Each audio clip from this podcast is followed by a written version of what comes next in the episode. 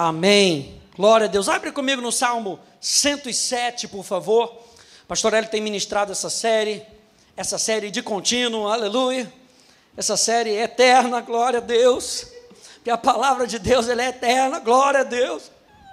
E ele tem falado e nos ensinado a como nos preparar para vencer.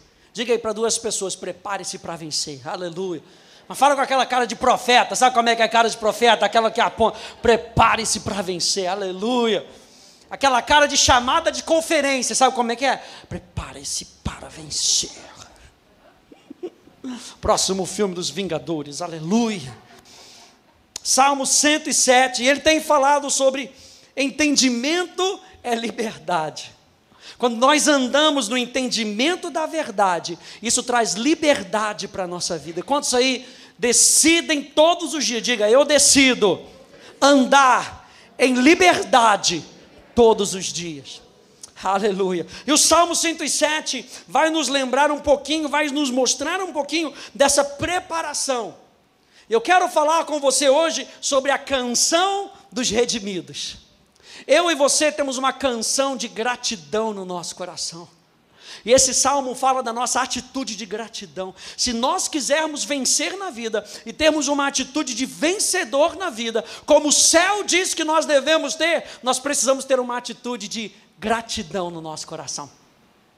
E olha só como é que começa o Salmo 107, acompanhe comigo. Deixa ele aberto que a gente vai ler ele todo. Salmo 107. Deem graças ao Senhor. É isso que ele está falando para a gente. Deem graças ao Senhor. E talvez você diga, pastor, pelo que eu vou dar graças? Quando você olha para a sua vida, talvez você não consiga imaginar o que Deus está fazendo nesse momento, o livramento que Ele está trazendo para você, sabe, para a sua casa. Então eu e você precisamos manter um espírito de gratidão no nosso coração, sabe por quê? Porque Deus está agindo. Se tem algo forte que fala no meu coração todos os dias, é que Deus não está sentado num trono de braços cruzados. Deus está agindo, mesmo estando em descanso. A posição de Deus é uma posição de descanso. Mas Ele coloca os seus princípios para agirem na nossa vida. E quando os princípios de Deus agem na nossa vida, aleluia, isso gera em nós gratidão no nosso coração. E Ele começa dizendo aqui: deem graças ao Senhor e vai nos mostrar o motivo pelo qual eu e você podemos andar todos os dias em gratidão. Ele diz: deem graças ao Senhor, porque Ele é bom. Aleluia. Quantos aí podem dizer: O Senhor é bom, aleluia. O Senhor é bom em todo tempo, em todo tempo Ele é bom. A palavra bom no hebraico, tov, significa que Ele é agradável. Olha só que interessante. A palavra bom, tov, significa alegre. Tov significa o melhor. Quando o autor do Salmo 107 está dizendo que Deus é bom, ele está querendo dizer: Deus não é o autor da maldade. Ele é bom, então quando nós começamos a ver Deus da maneira como Ele é, isso gera gratidão no nosso coração. Vamos ser gratos, porque Deus é bom. Porque ele é justo. A palavra bom, tov, também significa ele age justamente. Então, quando Deus está, por exemplo, nos disciplinando, Ele está sendo bom com a gente, porque Ele não quer com que a gente se perca. A Bíblia fala que Ele ama, a quem Deus ama, Ele disciplina, diz o autor aos Hebreus. Então, quando Ele está nos disciplinando, Ele está nos chamando para perto, para andar no caminho com Ele. Deus é bom em todo tempo. Aleluia. Ele não muda. Ele é bom. Ele continua dizendo, porque Ele é bom. E a sua misericórdia dura para sempre. Essa palavra misericórdia é uma palavra que eu gosto muito. Misericórdia. Misericórdia no hebraico é a palavra resed. Olha só o que significa a palavra misericórdia, resed. Resed significa amor leal misericórdia, favor e aliança. Quando Deus, quando o salmista está dizendo aqui, e a sua misericórdia dura para sempre, ele está falando, o seu amor leal dura para sempre. A sua fidelidade dura para sempre. A sua aliança e o seu favor para com as nossas vidas dura para sempre. Deus é aquele que não muda. E porque ele não muda, a aliança e as promessas que ele fez para mim e para você não mudam. Então nós podemos ser gratos a um Deus que não muda, que mantém a sua aliança, que mantém a sua palavra. A palavra recede, então, vem da palavra hased. Olha só que interessante. Hased significa o desejo ardente pelo qual alguém é movido. Então, quando ele está falando aqui que a misericórdia de Deus dura para sempre, existe um desejo ardente no coração de Deus, pelo qual ele se move em seu favor. Existe um desejo, sabe que para Deus te abençoar não é um favor que Ele está fazendo, sabe aquele favor que fala, ah, coitadinho, é o dono da bola, deixa ele jogar, sabe como é que é? Ah, coitadinho, ele é café com leite, não deixa aí, né? Se você já foi pequenininho, naquela fase que você queria andar com os grandões, não deixa o pequenininho entrar, deixa ele entrar, passa a bola para ele assim devagarzinho. Não é assim que Deus lida com a gente. Existe um desejo, aleluia, existe um desejo ardente no coração de Deus em abençoar a sua vida, em abençoar a sua casa. Deus é um Deus que sente paixão por você. Deus é um Deus que é apaixonado por você. E esse desejo ardente no coração de Deus não apaga. Em Apocalipse a gente vê um Jesus que tem os seus olhos como chamas de fogo os olhos dele brilham de paixão por você, aleluia. Existe um desejo ardente no coração de Deus. Mas eu procurando um pouquinho mais, como eu sempre faço, cavando um pouquinho mais, eu descobri uma definição de reset, de misericórdia, de um rabino chamado Chaim Yaakov. E ele diz que, olha só, gente, reset significa o seguinte: um ato de amor sustentado e consistente feito com a intenção de antecipar a ocorrência de uma, de uma situação. Um ato de amor sustentado e consistente. Existem duas palavras pra, em hebraico para misericórdia, e uma delas é a palavra reset, que é um ato sustentado e consistente. E a outra é quando você é movido por uma necessidade de alguém, por exemplo. Você vê uma pessoa no sinal e você é movido com caridade no seu coração de dar talvez um real, dois reais, cinco reais para aquela pessoa. Você vê aquela pessoa na necessidade e por causa daquela necessidade você é movido a agir com misericórdia. Recede é um ato de amor sustentado e contínuo da sua parte, onde você é movido por amor o tempo todo. Você não é movido pela necessidade. Se a pessoa necessita ou não necessita, você é movido por amor. E é assim que Deus se move para com a gente. Ele se move com um amor constante, um amor que é sustentado pela sua própria natureza. Eu anotei aqui: Deus age em amor mesmo antes de ser amado. Deus age em amor com você mesmo antes de você responder ao amor dele. Sabe por quê? Porque ele é amor. João 3,16 vai dizer que Deus amou o mundo de tal maneira que deu o seu Filho unigênito, para que todo aquele que nele crê, ou seja, que não haviam crido ainda, mas para que todo aquele que nele crê não pereça, mas tenha vida eterna. Ou seja, Deus é movido por amor antes que você responda ao amor dele. É assim que Deus age com a gente. Efésios capítulo 2, verso 1 vai dizer: Ele nos deu vida, estando nós mortos nos nossos delitos e pecados. Ainda quando éramos pecadores, Deus já nos amava. Deus já amava a humanidade. Mas olha só que interessante. O amor é incondicional. Quando vocês entendem isso, que mesmo quando a gente era pecador, Deus já nos amava. O amor é incondicional, mas o relacionamento é condicional. No amor, Deus está falando: eu estou aberto para quem quiser vir. Quem quer ter um relacionamento com Deus, tem que passar através de Jesus. Tem que viver uma vida de arrependimento, de humildade o amor é incondicional e a Bíblia é clara para dizer que o amor de Deus é incondicional. Mas se nós quisermos ter um relacionamento com Jesus, com Deus, nós precisamos passar através da porta, e a porta é estreita, o caminho é estreito, o relacionamento é condicional, nem todo caminho leva a Deus. Era uma expressão que você via, que você ainda vê muito na Itália, em toda cidadezinha tem uma via Roma. Toda cidadezinha. Meu irmão morava numa cidadezinha pequenininha e tinha uma via Roma. E parece que pegou, parece que a humanidade com o desejo de buscar a Deus, de querer de Deus, querer Deus da sua maneira, acabou inventando o ditado que diz: todo caminho leva a Deus. Mas aí quando a gente lê a Bíblia, a gente vê que é condicional. Jesus disse: "Eu sou o caminho. Eu sou a verdade, eu sou a vida. Ninguém vem ao Pai, não está dizendo que ninguém pode vir ao Pai. Jesus está dizendo: o caminho para o Pai está aberto. Só que eu sou o caminho.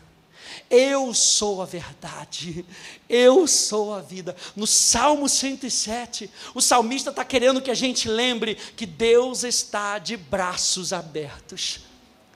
O amor de Deus pode ser derramado sobre a sua vida. Glória a Deus. E aí eu pergunto aqui se a gente continua a ler. Se nós podemos viver uma vida de gratidão, e nós vivemos uma vida de gratidão, porque Ele é bom, porque o seu amor dura para sempre, quem é que pode ser verdadeiramente grato? O verso 2 responde: Digam-nos os redimidos do Senhor. Quem é que pode ser verdadeiramente grato? Os redimidos, aqueles que pertencem ao Senhor. Os redimidos dizem, a palavra redenção significa comprar de volta por valor. Nosso relacionamento com Deus é pela graça, mas o sacrifício de Jesus não foi de graça. Ele teve que dar a sua vida, a sua própria vida. Não há maior amor do que esse, do que dar a sua vida. E Jesus deu a sua vida para que nós que estávamos mortos nos nossos delitos e pecados, pudéssemos ter vida e vida sobrenatural. Você está entendendo nessa noite que você não tem qualquer qualidade de vida? Se você já fez Jesus de Senhor da sua vida, você tem vida sobrenatural. Você tem um ato de amor sustentado e consistente, que é feito com a intenção de antecipar a ocorrência de uma situação. Quando algo acontece na sua vida, quando algo acontece contra você, existe amor. Existe amor que é antecipado equipado para sustentar você. Você lembra de Jesus? E Jesus vai passar pelo deserto. Antes dele passar pelo deserto para ser tentado, ele teve uma experiência. E a experiência foi o batismo nas águas.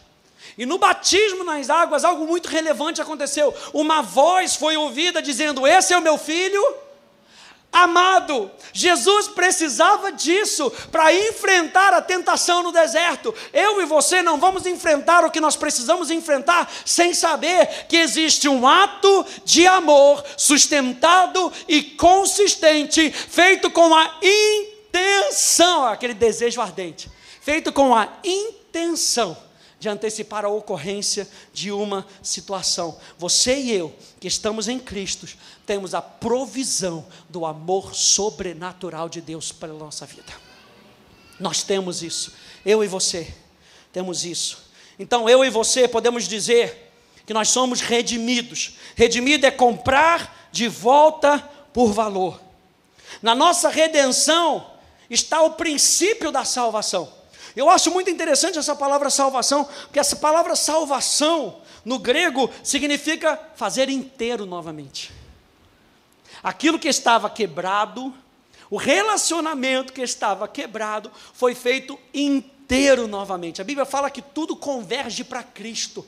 Romanos capítulo 11, perdão, vai dizer que tudo é para Ele, tudo é dele, tudo é através dele, Ele é o centro da nossa vida. Então, falar de salvação é falar que nós estamos novamente entrando num relacionamento com Jesus. É por isso que nós podemos ser gratos, porque você tem um Deus que te ama e que quer ter um relacionamento com você. todos os dias. Nós ouvimos isso ontem, aqui na Wake. Ele nos comprou de volta e agora se oferece para um relacionamento.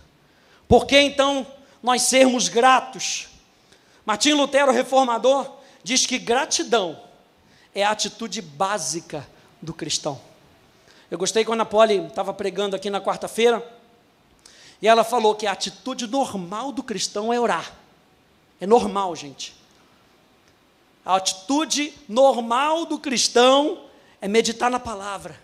A atitude normal do cristão é normal. É nós sermos gratos.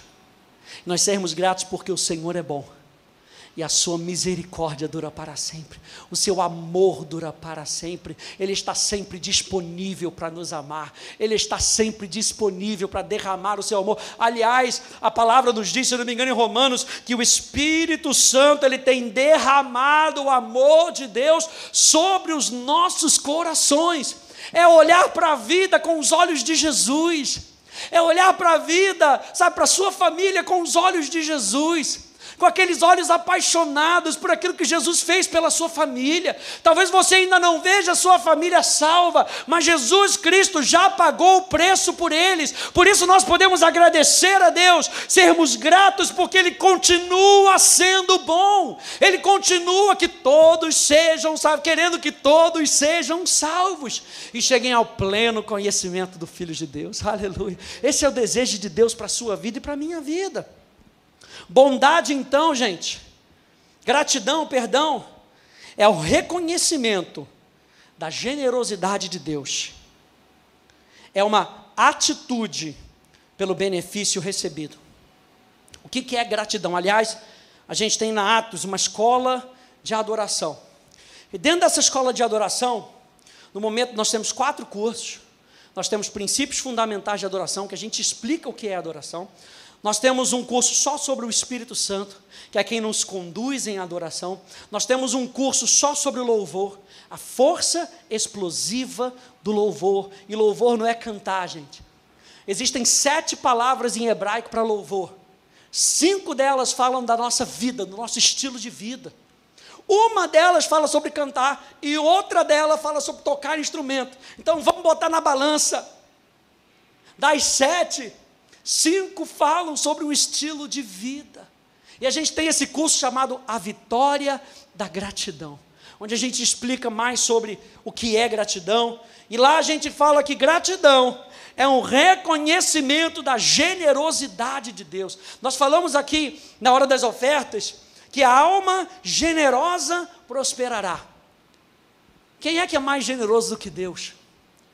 Que criou todo esse mundo para os seus filhos. Primeiro dia, segundo dia, terceiro dia, quarto dia, quinto dia, no sexto dia, ele cria você. E ele criando o ser humano, ele diz: E viu Deus que era muito bom. Não sei se você já parou para pensar atenção. Lembra quando nós falamos na quarta-feira sobre prestar atenção aos detalhes? A Bíblia fala que do primeiro ao quinto dia, Deus vira e fala assim: É bom, me traz alegria, é o melhor. Mas quando ele cria o homem, ele diz que o homem é muito bom. Eu e você, quando Deus se relaciona comigo e com você, como novas criaturas, Ele olha para mim, para você e fala: é muito bom é muito bom. Não sei se você já se viu, não sei se você já ouviu a voz do Espírito Santo dizendo para você: é muito bom. O que eu posso fazer na sua vida é muito bom. Eu estou disponível, eu sou o Deus que é bom. Eu estou disponível para aperfeiçoar a sua caminhada. Eu estou me disponibilizando para você. Então, reconheça a generosidade de Deus. Um Deus que nos dá muito mais, diz o apóstolo Paulo, do que nós podemos pedir, pensar ou imaginar. Já pensou nisso? Um Deus que você pede um negócio, ele te dá além. Deus não vai ficar te dando na medida, gente. Deus não vai ficar te dando coisas na medida. Sabe por quê? Porque Ele dá para você, para que você seja um instrumento de bênção para as outras pessoas. Foi isso que Ele disse para Abraão. Abraão, eu estou te abençoando para que você seja uma bênção para as outras pessoas. Nosso Deus é um Deus de generosidade abundante. E gratidão é reconhecer a generosidade de Deus. É atitude por esse benefício né, recebido. E ele diz aqui no verso, no verso 2: digam os redimidos. Esse salmo nos lembra o que Deus fez, e dizer aqui a palavra dizer, amer, significa falar, trazer à luz. O reconhecimento daquilo que Deus está falando, gente, nós precisamos falar. Não adianta sua esposa saber que você é grato, ela tem que ouvir de você. Sabe aquela piadinha que a esposa chega para o marido, depois de 20 anos de casado, né? Fala, poxa, você nunca mais disse eu te amo. Ué, eu falei há 20 anos atrás, quando eu mudar de ideia, eu te falo. Bah. Nós estamos num relacionamento crescente. Quando nós estamos num relacionamento, a palavra digam os redimidos é continue falando, traga à luz aquilo que Deus fez por você. Aliás, a palavra gratidão, ela, ela significa. É, se você olha para o pro, pro, pro hebraico bíblico, você, por exemplo, não consegue achar uma palavra que diz assim, obrigado. Você acha a palavra dar graças, gratidão, sabe por quê? A palavra gratidão, e dar ela significa: eu vou deixar os outros saberem aquilo que você fez por mim. Isso é gratidão. Gratidão não é, poxa, obrigado, Gabi, obrigado porque você cantou, guardei para mim, nunca falei nada. Não, eu quero deixar os outros saberem. Eu quero que todo mundo saiba aquilo que você fez por mim, sabe por quê? Mudou a minha vida. Pastor, ele sempre usa isso. Você vai ouvir uma pregação, pastor se esforça, pastor soa, aleluia, aumenta o ar-condicionado, e o pastor está ali, coisa e tal. Aí você sai daqui e esqueceu a mensagem. Mas se o Luciano fizer alguma coisa por você, você nunca esquece aquilo que foi feito. Eu me lembro a gente vindo para cá, e já estava tudo fechado, e já, já tinha alugado, coisa e tal, e eu tinha que trazer a mudança, e a gente não estava com dinheiro para trazer a mudança, era muito caro, meu Deus, como é que vai ser? Aí eu liguei para meu tio, Maurício Teixeira, pastor Teixeira. Tio, poxa, me ajuda, aquela sua caminhonete. E a gente achava que na, só numa caminhonete ia dar para vir. Meu Deus, a quantidade de livro que eu tenho. Encheu só a mim o meu carro, aleluia. Ele falou, Rafa, vamos lá. Vamos lá. E a gente chegou aqui, não conseguiu botar as coisas lá. Aí o Davi teve que me ajudar, né, Davi? Ajudou, botou lá na, na, no depósito dele, coisa e tal a gente não esquece o que é feito. Davi, a gente não esquece o que é feito. A gente não esquece. Eu e você não podemos nos esquecer daquilo que Deus fez, daquilo que Ele está fazendo e daquilo que Ele vai fazer. Então eu e você somos testemunhas da gratidão. Gratidão não é apenas uma maneira como você fala, é a maneira como você vive, para que outros saibam aquilo que Deus fez por você. Deem graças ao Senhor, porque Ele é bom e a sua misericórdia dura para sempre. Digam os redimidos, digam aqueles que sabem o que Deus fez, traga à luz. A palavra amer, dizer, significa responder, pensar, dar uma ordem, prometer, diga, prometa, traga à luz, responda, continue pensando. Quem deve pensar? Os redimidos os redimidos do Senhor. Diga, é o meu caso. Aleluia. Olha só, gente. Diga o que Deus já fez. E lembre-se de quem Ele é, porque Ele fará novamente. Eu sei que Deus move montanhas. Eu creio que assim fará outra vez. Abriu o mar para o seu povo. Eu creio que Assim fará outra vez. O nosso Deus é um Deus que faz uma vez, faz de novo faz de novo. Ele abriu o mar vermelho, daqui a pouco ele está abrindo o Jordão, ele está abrindo. Ah, não, porque foi com Moisés. Não, ele faz de novo. Para o seu bem, ele faz de novo, porque ele te ama, ele faz de novo. Vamos nos lembrar que Deus nos ama, por isso ele faz de novo. Ele é tão criativo e tão criativo que ele faz de novo. Ele não está preso. Não, tem que fazer de novo, tem que cantar música nova. Não, tem que pregar um sermão diferente. Todo culto tem que ser um negócio diferente. Tem que ter um. Não. A criatividade de Deus faz com que ele faça de novo. Só quando ele faz de novo, o negócio é diferente. e você vai ler a palavra e você lê o mesmo salmo. Hoje eu estava lendo o Salmo 23 aqui de novo e já veio coisa diferente. Porque ele faz de novo. Aleluia. Ele faz de novo. Nesse salmo, o salmista aqui, quando ele continua, ele diz aí, vamos ler, verso segundo. Digam-nos redimidos do Senhor, os que ele resgatou da mão do inimigo. Aleluia. Você tem noção disso? Que você estava na mão do inimigo, Celso. Você tem noção disso? Que ele te libertou da mão do inimigo. Você tem noção que você era propriedade exclusiva do inferno? E que Jesus comprou a sua vida e diga: agora você é propriedade exclusiva minha, povo santo, nação santa, povo de propriedade exclusiva minha, a fim de, ele ainda te deu um propósito mais elevado, a fim de proclamardes, olha só a gratidão, a fim de proclamardes, anunciardes as virtudes, as qualidades daquele que nos chamou das trevas para a sua maravilhosa luz. Digam-nos, redimidos do Senhor, os que ele resgatou da mão do inimigo, e congregou dentre as terras do Oriente e do Ocidente, do Norte e do Sul. E aí, a partir do verso 4, ele começa a apresentar, e ele apresenta aqui quatro quadros. Se você for ler, e a gente vai ler, você vai ver que em todos os casos existe um problema, existe um clamor, existe uma ação divina e uma atitude de louvor, uma atitude de gratidão. Do verso 4 até o verso 9, olha só, diz assim: andaram errantes pelo deserto, ou seja, andaram sem direção, por lugares áridos, sem achar cidade em que pudessem morar. Famintos e sedentos, desfalecia neles a alma. Então, na sua angústia, clamaram ao Senhor. Como é que eles estavam? Sem rumo, sem direção. Quantos aí já, já se encontraram num lugar desse? Pastor, não sabia para onde ir, não sabia o que fazer. Sabe, estava batendo cabeça, minha vida não andava para frente. Era assim que esse povo estava aqui. Então clamaram ao Senhor na sua angústia. A palavra clamar aqui, olha só que interessante, a, a Bíblia de Deus é linda, a, é, a palavra de Deus é linda. Clamar fala de clamar por ajuda mas também significa chamar para perto. É lindo, gente. Então clamaram pelo Senhor. Sabe o que eles fizeram? Senhor, a gente está distante. E porque a gente está distante, a gente está sem rumo.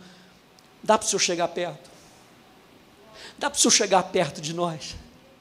Mal sabendo eles que perto está o Senhor de todos os que o invocam, de todos os que o invocam em verdade que Deus é um Deus onipresente, Deus está presente. Mas por causa da distância do coração deles, eles não se sentiam perto de Deus, então eles clamaram ao Senhor: Senhor, nós precisamos chegar mais perto. E o que aconteceu quando eles clamaram? E Ele os livrou das suas tribulações. Porque eles estavam perdidos, verso 7: conduziu-os pelo caminho direito. A palavra direito aqui, e achar, e achar é um caminho reto, é um caminho de justiça. Lembra do Salmo 23 que eu falei para você?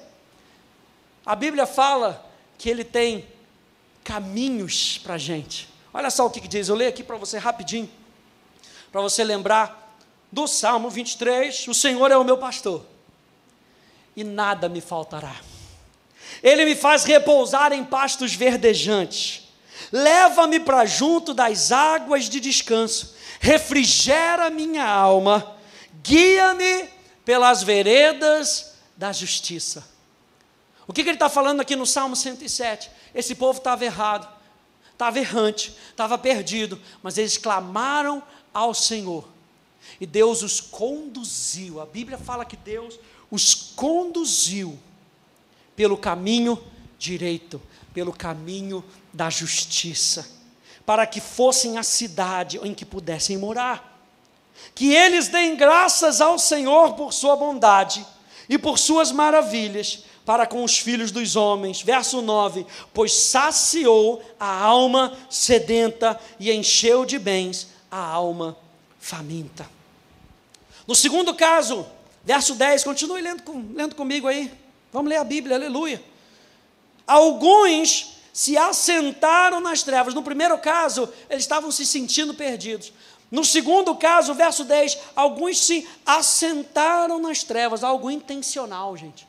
Eu me lembrei do Salmo 1, bem-aventurado, o que não se detém no caminho dos pecadores. Bem-aventurado o que não anda no caminho deles. Bem-aventurado o que não se assenta na roda dos escarnecedores. Mas esses aqui se assentaram, escolheram se assentar nas trevas e nas sombras da morte, presos em aflição e em correntes de ferro. Por quê?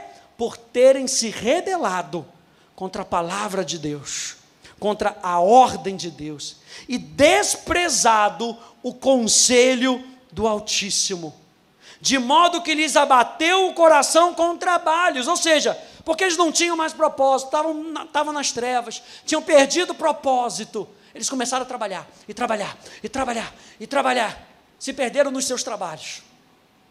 Esses caíram, e não houve quem os socorresse.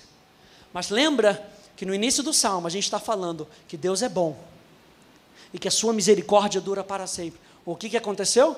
Então, na sua angústia, por mais que na terra não tivesse ninguém que pudesse os socorrer, então, na sua angústia, clamaram ao Senhor, chamaram Deus para perto e Ele os livrou das suas tribulações, tirou-os das trevas. E talvez você tenha tomado decisões erradas na sua vida e você tenha se assentado junto com os escarnecedores parado na roda dos pecadores. Talvez você tenha se assentado nas trevas e nas sombras da morte, mas a Bíblia diz que se você clamar ao Senhor, e chamar ele para perto, ele os livrou das suas tribulações, tirou-os das trevas e das sombras da morte. Só ele tem o poder de nos resgatar do império das trevas e quebrou as correntes que os prendiam. Que eles deem graças ao Senhor por sua bondade e por suas maravilhas para com os filhos dos homens, pois derrubou as portas de bronze e despedaçou as trancas de ferro, aquilo que os homens falavam que não tinha mais jeito, Deus foi lá e destruiu as portas. Ele é o nosso socorro. Aleluia. Aleluia. Terceiro caso, verso 17. No terceiro caso, verso 17, diz lá os insensatos. E quando eu li essa palavra, foi uma palavra muito branda, né? Os insensatos. Parece assim que aquela pessoa assim, ah, coitado, ele não tem tanta sabedoria, não tem tanto entendimento. A palavra insensato aqui não quer dizer isso. A palavra insensato aqui quer dizer os que desprezaram a sabedoria. Meu Deus. A sabedoria é a palavra de Deus. E quando nós não ouvimos a palavra de Deus, a Bíblia fala que nós caímos em angústias. Os insensatos desprezam a sabedoria. Os insensatos, olha só o que significa insensato: aquele que zomba quando é culpado. Já viu aquele, aquele cara que você fala, cara, esse cara só pode estar endiabado, endiabrado. O cara está preso, ele ainda está zoando todo mundo, mas está é, estou é, aqui mesmo, daqui a pouco eu saio. É um insensato. No hebraico ele é um insensato, zomba quando é, quando é culpado. O insensato é o brigão. É aquele que está sempre irado com os outros.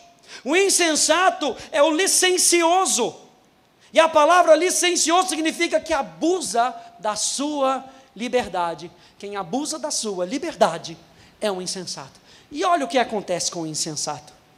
Os insensatos, por causa do seu caminho, lembra que eu já falei para você que a palavra caminho é o estilo de vida.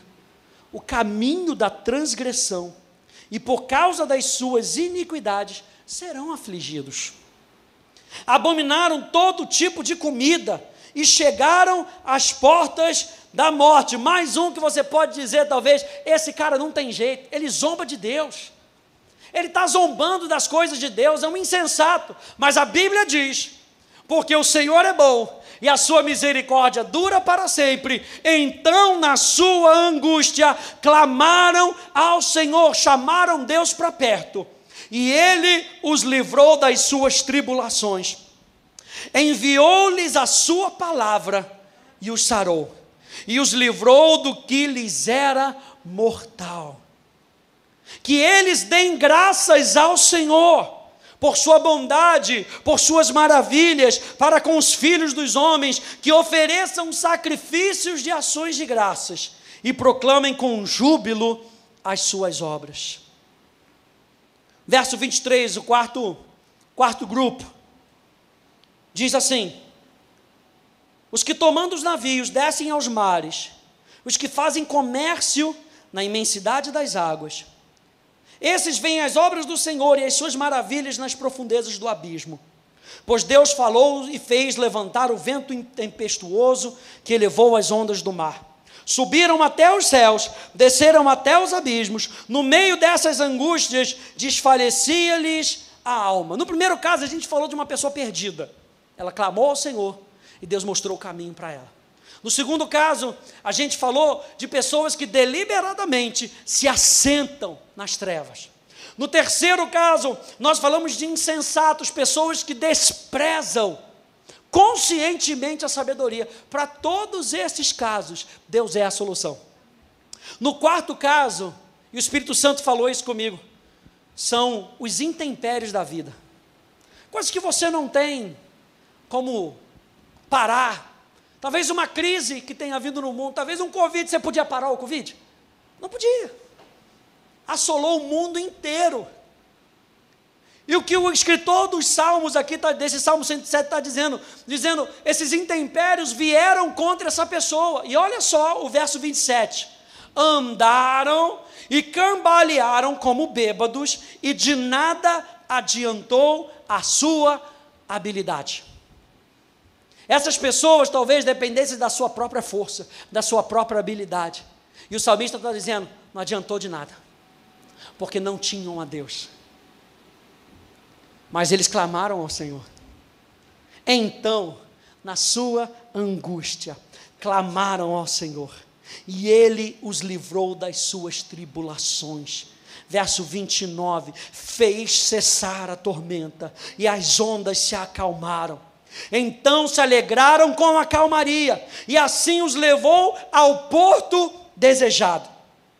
Que eles deem graças ao Senhor por sua bondade, por suas maravilhas, para com os filhos dos homens que o exaltem na assembleia do povo e o glorifiquem no conselho dos anciãos. Verso 33, ele começa a lembrar mais uma vez: Deus transformou rios em desertos, aleluia. Deem graças ao Senhor, porque Ele é bom e a sua misericórdia, o seu amor leal, os seus atos de amor sustentados e contínuos duram para sempre. Ele então transformou rios em desertos e mananciais em terra seca. Fez da terra frutífera um deserto salgado por causa da maldade dos seus habitantes, transformou o deserto em lençóis de água e a terra seca em mananciais. Estabeleceu aí os famintos, os quais construíram uma cidade em que pudessem morar. Semearam campos e plantaram vinhas e tiveram fartas colheitas. Ele os abençoou e eles se multiplicaram muito e o gado deles não diminuiu e viveram felizes para sempre. É assim que termina aí?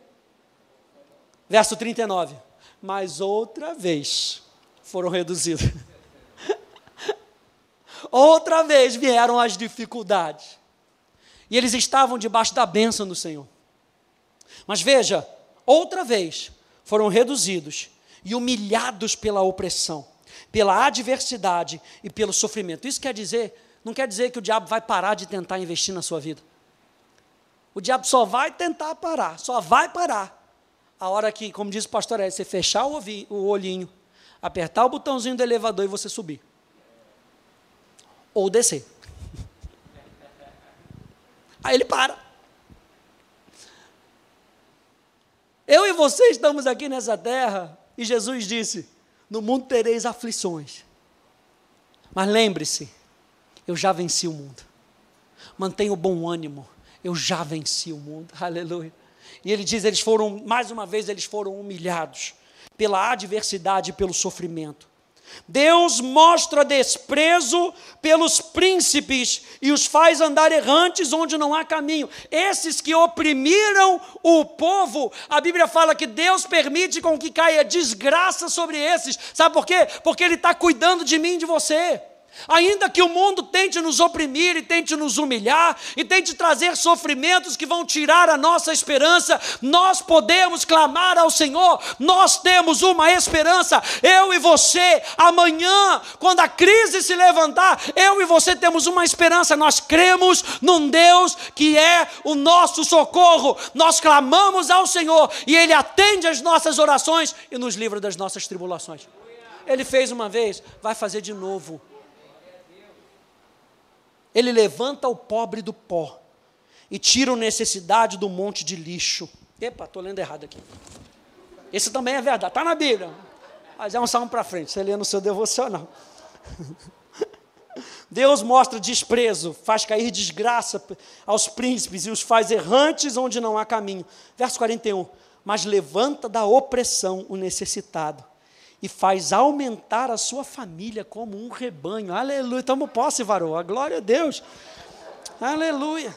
Aí diz assim: os retos veem isso e se alegram. Aí está o povo de Deus todo comedido. Aleluia, Jesus. Levanta um aleluia. Aleluia, Senhor. A Bíblia fala que os retos veem isso e alegram. Sabe o que é a palavra alegrar aqui? É a alegria tagarela.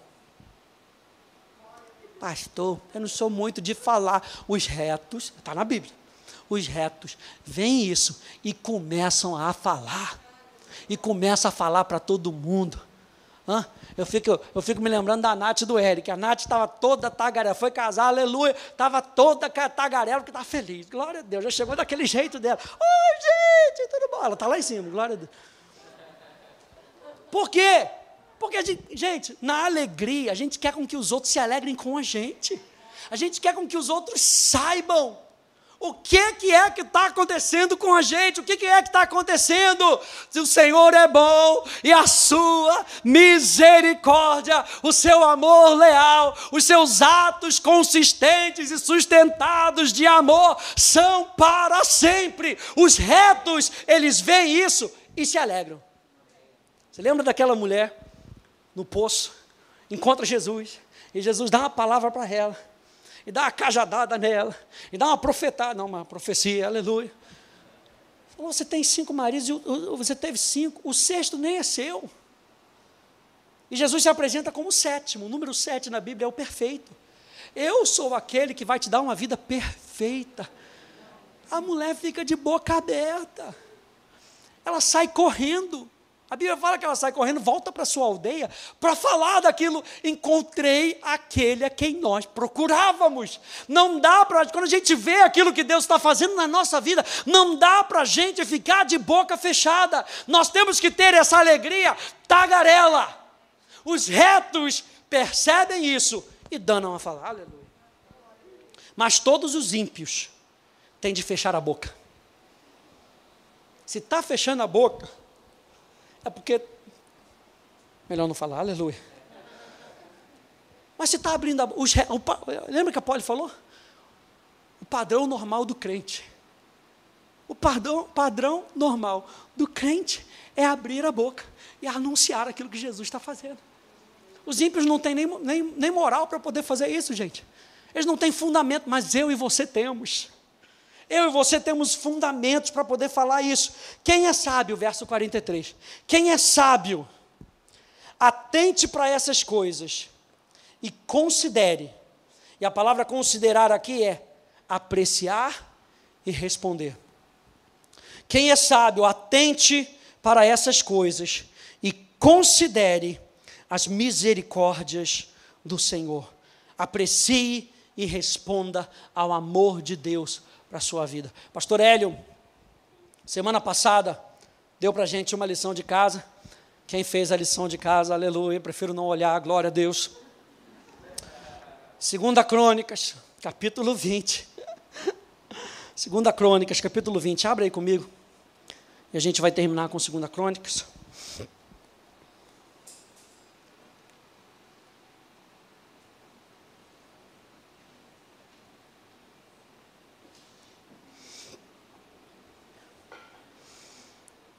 Você vê aqui em 2 Crônicas que a tempestade chega. Josafá estava esperando? Não. Mas chegou. O inferno se amontoou contra Josafá. Diz no verso 3, a gente não vai ler tudo, mas eu vou ler algumas porções. Diz que Josafá teve medo. Mas Josafá toma uma decisão na sua vida. Ele decidiu buscar o Senhor. E diz lá no verso 4 que Judá se congregou para pedir socorro. Também todas as cidades de Judá veio gente para buscar o Senhor. Mas eu acho interessante, vamos ler aí no verso 6. Olha só a declaração de Josafá. Ele diz: Ó Senhor, Deus dos nossos pais, não és tu Deus nos céus? Não és tu que dominas sobre todos os reinos dos povos? Na tua mão está a força e o poder, e não há quem te possa resistir. Olha a declaração dele. Talvez a gente não tenha toda essa força, a gente olha para a gente e nós somos um, exército com um número muito menor, mas na tua mão está a força e o poder, e não há quem te possa resistir. Ó oh, nosso Deus, aí ele lembra: Acaso não expulsaste os moradores dessa terra de diante do teu povo de Israel, e não adeste para sempre a posteridade de Abraão, o teu amigo? Eles têm morado nela e nela edificaram um santuário ao teu nome, dizendo: Se algum mal nos sobrevier, espada, juízo, peste ou fome, nós nos apresentaremos diante desse templo e diante de ti, pois o teu nome está neste templo, e clama, lembra da palavra clamar? Chamar para perto e clamaremos a ti na nossa angústia. Tu nos ouvirás e nos livrarás. Se ele fez antes, por que, que ele não vai fazer de novo? Ele vai fazer de novo. E ele ainda, ainda, ainda se posiciona. Verso 11: Eis que eles estão nos recompensando assim.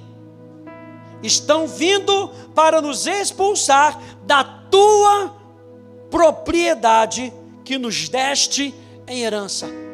Além de quererem nos arrasar, Senhor, estão querendo tomar a herança que tu nos deste. E nós vamos nos posicionar. E nós vamos nos lembrar que o Senhor é bom e a sua misericórdia dura para sempre. Eles colocam, eles dizem lá, verso 12, finalzinho: Não sabemos o que fazer, mas os nossos olhos estão postos em Ti com base nessa busca, gente, olha só. Com base nisso, como diz o pastor Hélio, Deus não consegue se segurar. Gabriel, me segura, Gabriel. Me segura porque eles estão me buscando lá embaixo. Eles estão clamando a minha misericórdia, eles estão clamando o meu amor leal. Sabe o que aconteceu? O Espírito Santo se manifestou. Escutem com atenção. Todo Judá, moradores de Jerusalém, Aí no verso 15: E rei Josafá. Assim diz o Senhor: não tenham medo, nem se assustem por causa dessa grande multidão, pois essa batalha não é de vocês, mas de Deus. Amanhã vocês irão ao encontro deles, ou seja, ele não está falando, não está negando que você não vai enfrentar a luta. Vocês vão ao encontro deles, se prepara para vencer. Não se prepara para vencer só vindo e sentando no culto. Se prepara porque amanhã tem luta mas a vitória já é garantida. Se prepara, vocês vão para a luta. Mas ele está falando, mas a batalha não é de vocês. Eis que eles virão, ainda dá o bizu, eis que eles virão pela ladeira de Ziz, e vocês os encontrarão no fim do vale, em frente do deserto de Jeruel. Nesse encontro, vocês não precisarão lutar, tomem posição. O pastor Hélio chama isso de o descanso da fé. Tome posição se posiciona. Como aquele cachorro, você dá aquele osso para ele, ele não solta. Vai tentar pegar o osso, está arriscado de morder tua mão. Porque é meu. Aquilo que Deus te deu é seu. É sua herança. Saúde é sua herança. Andar em sabedoria é sua herança. Andar debaixo do poder de Deus é sua herança. Andar no relacionamento com Deus é sua herança. Andar cheio do Espírito é sua herança. Quando o diabo vier tomar isso de você, você tem que se lembrar: é minha propriedade, foi você que me deu, é minha herança.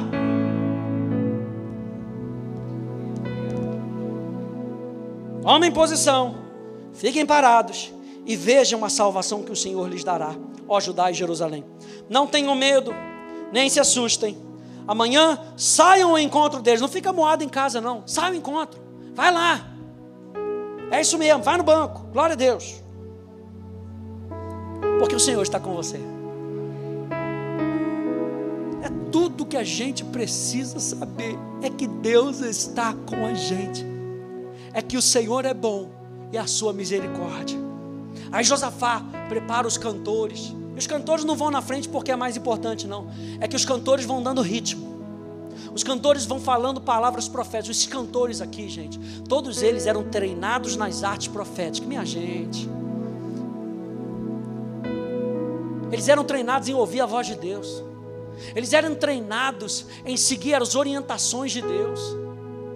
Se você for olhar para o tabernáculo de Davi, e você vai ver para o tabernáculo de Moisés, e você vai ver que dos 26 mil levitas que tinham, 4 mil eram cantores e instrumentistas só.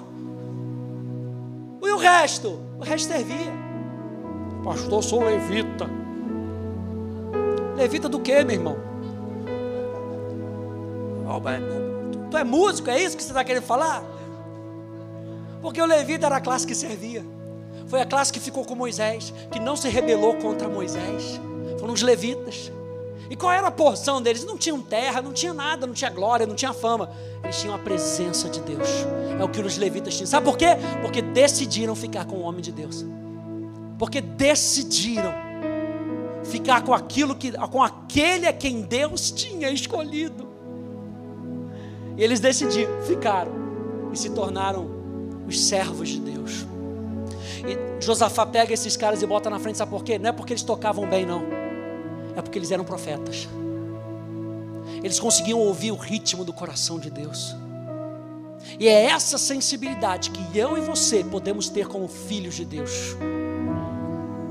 O Senhor está com vocês. E ele botou os levitas para clamarem em voz alta. Sabe para quê? Para que todo mundo pudesse ouvir. Lá na frente, até lá atrás, todo mundo pudesse ouvir aquilo que Deus estava falando através daqueles profetas. E Deus dá uma instrução. O Espírito Santo bota uma canção neles. E qual foi a canção que Deus colocou? Deem graças ao Senhor, porque a sua misericórdia dura para sempre. Sabe o que, que eles estavam se lembrando? Que Deus os amava e que eles estavam indo para o meio da batalha e o que sustentaria eles seria o amor de Deus. No verso seguinte, diz que no momento, diga no momento, no momento em que eles começaram a louvar a Deus, Deus não se manifestou antes, gente. A Bíblia diz em Gênesis, capítulo 1, que a terra era sem forma e vazia, e o Espírito pairava sobre a face das águas. Tinha águas, e ele pairava sobre a face das águas. O que, que o Espírito Santo estava fazendo? Pairando sobre a face das águas. Ele estava esperando uma palavra do Pai. E quando Deus disse: haja luz, o Espírito Santo tinha ferramenta para fazer aquilo que o Pai desejava que fosse feito aqui na terra. Eles estavam declarando, no momento que eles abriram os seus lábios para declarar que Deus os amava, a Bíblia fala que naquele momento, não foi antes. Veja que nós estamos falando sobre a misericórdia de Deus, o amor de Deus. E a Bíblia está falando o que nós precisamos apreciar. Lembra que nós lemos? Considerem as misericórdias do Senhor. Apreciem e responda. Não é só apreciar. Não é só saber que Deus te ama. É responder a esse amor. E quando nós estamos andando em gratidão, nós estamos andando respondendo ao amor de Deus. E no momento que a gente responde ao amor de Deus com gratidão, a Bíblia fala que naquele momento Deus pôs emboscada contra os inimigos e eles mesmos se mataram. E a Bíblia fala que eles foram andando.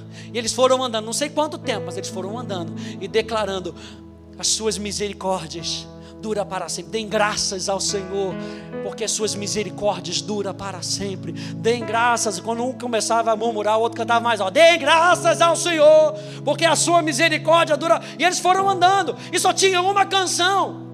E a gente chega no culto, já quer ter dez, e ah, pastor, vai cantar aquela de novo. Eles só tinham uma. E só tinha uma, só tinha meia estrofe. Deem graças ao Senhor. Não dá para mudar, não. Deem graças ao Dá graças a Deus, aleluia. Você pelo menos tem uma. Deem graças ao Senhor. Porque o seu amor leal dura para sempre. A sua aliança. E eles foram cantando, eles foram louvando. Diz a palavra que eles foram subindo o monte. Eles foram subindo o monte. E eles foram subindo. Ah, todo mundo, não só os levitas, todo mundo foi subindo o monte. E todo mundo declarando. Quando eles chegaram no cume do monte, a Bíblia fala que eles viram aquilo que eles já estavam confessando. Não espere para cantar.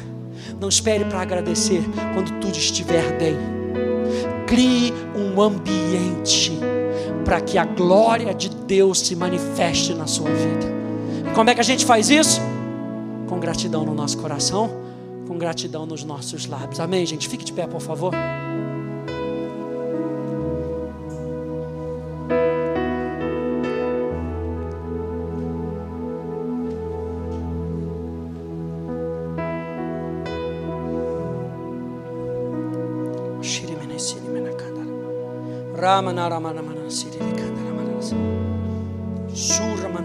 Obrigado, Jesus.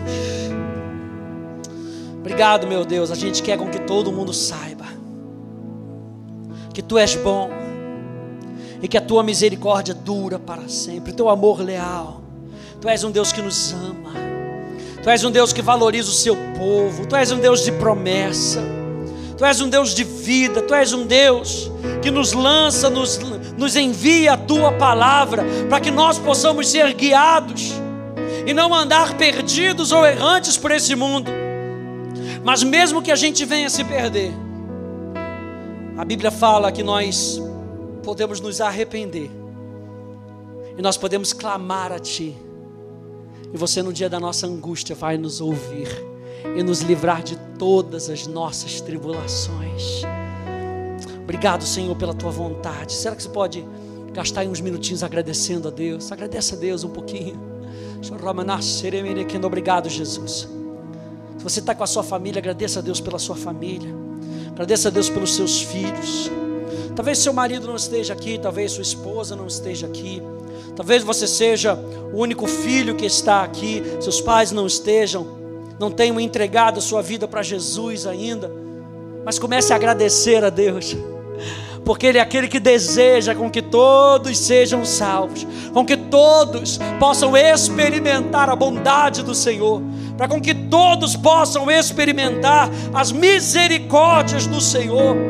Aliás, a Bíblia fala que as misericórdias do Senhor se renovam a cada manhã. Cada manhã ele tem que ele, ele derrama o seu amor fresco sobre os nossos corações. Então já acorda agradecendo a Deus, Senhor, obrigado pelo teu amor, que vai ser derramado sobre o meu dia, que vai ser derramado sobre a minha casa nesse dia. Obrigado, Jesus, porque tu és um Deus de planos. Obrigado porque tu és um Deus que nos dá muito mais do que podemos, podemos pensar, pedir ou até mesmo imaginar. Obrigado, Jesus. Obrigado, Senhor, porque tu nos coloca sobre uma rocha e a rocha é Jesus.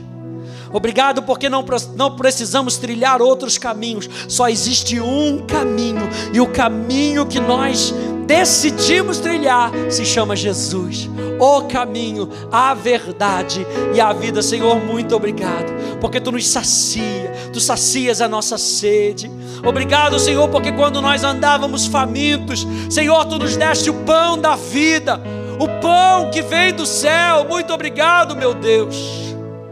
Obrigado, Senhor, pela tua presença. Obrigado, meu Deus, pela tua presença que não nos abandona. É o teu Espírito em nós é o teu Espírito, Senhor. Nós nos agarramos, Senhor, às tuas verdades, Senhor, que são reveladas pelo teu Espírito, Senhor. E quando, Senhor, vem os intempérios, quando vem as tempestades, Senhor, nós estamos agarrados em Ti, Senhor, e contigo nós podemos andar sobre as águas, contigo nós podemos vencer os desafios, contigo, Senhor, nós podemos dizer: Ele é o nosso socorro, Ele é o nosso auxílio, Ele é a nossa esperança, nós temos uma esperança. Obrigado, Jesus. Obrigado pela tua verdade. Ah, obrigado, Jesus. Que incendeia o nosso coração. Nós te agradecemos e te louvamos. No nome maravilhoso de Jesus. Quem recebe essa palavra, diga amém. Você pode dar uma salva de palmas a Jesus, agradeça a Ele. É a Ele que nós devemos agradecer, é a Ele.